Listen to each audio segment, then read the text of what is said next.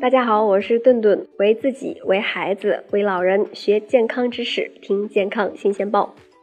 那顿顿也是上班没几天，昨天的音频录制还是有点小紧张的，希望各位好朋友不要太介意。那虽然有一段时间没有上班，但是顿顿也是在一直关注咱们的健康养生的事情的，不敢偷懒，为大家的健康保驾护航。这不，前一段时间呀，我在一直关注了一条新闻。说这位七十多岁的老大爷泡温泉，居然心脏骤停了，特别危险。这个是怎么回事呢？这位南昌的老大爷去了一家温泉馆泡温泉去了，寻思着泡一泡能够让身体暖和暖和。这温泉水里面也是有很多的矿物质，也能养养生呀。那老大爷有养生的习惯，咱们这个呀得提倡。但是呢，老大爷这养生呀。也是要有讲究的科学方法的。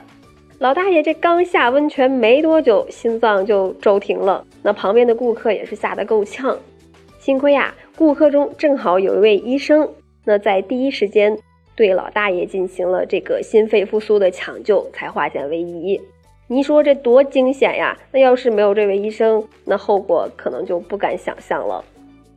那到底是咋回事呢？泡个温泉还差点把命给丢了。那要说这个泡温泉养生，咱们呐还得倒一倒历史。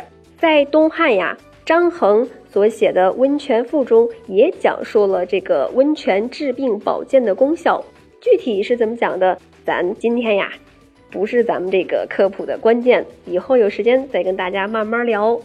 因为这个温泉水呀是从地下出来的，那与地下的。岩浆结合，所以呢，这温泉水中确实是存在很多的矿物质。那泡个温泉有历史根据，也有科学依据。就在这两方面的加持下，南昌的这位老大爷就去了。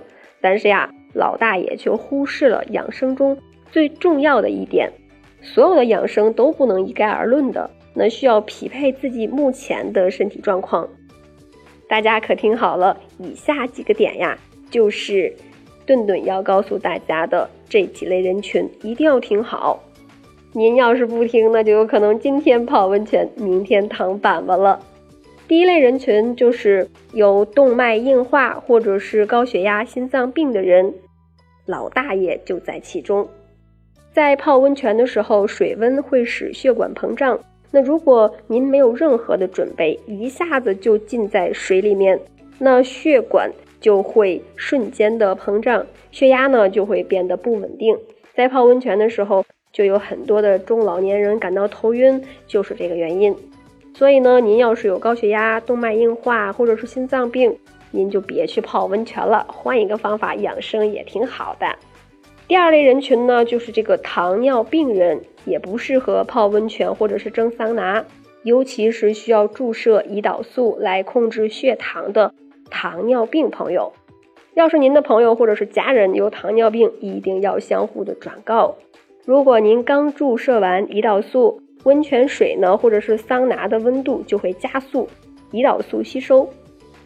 这一加速不要紧，就会出现低血糖的症状，比如说头晕目眩，甚至可能会晕倒，这个是非常的危险的。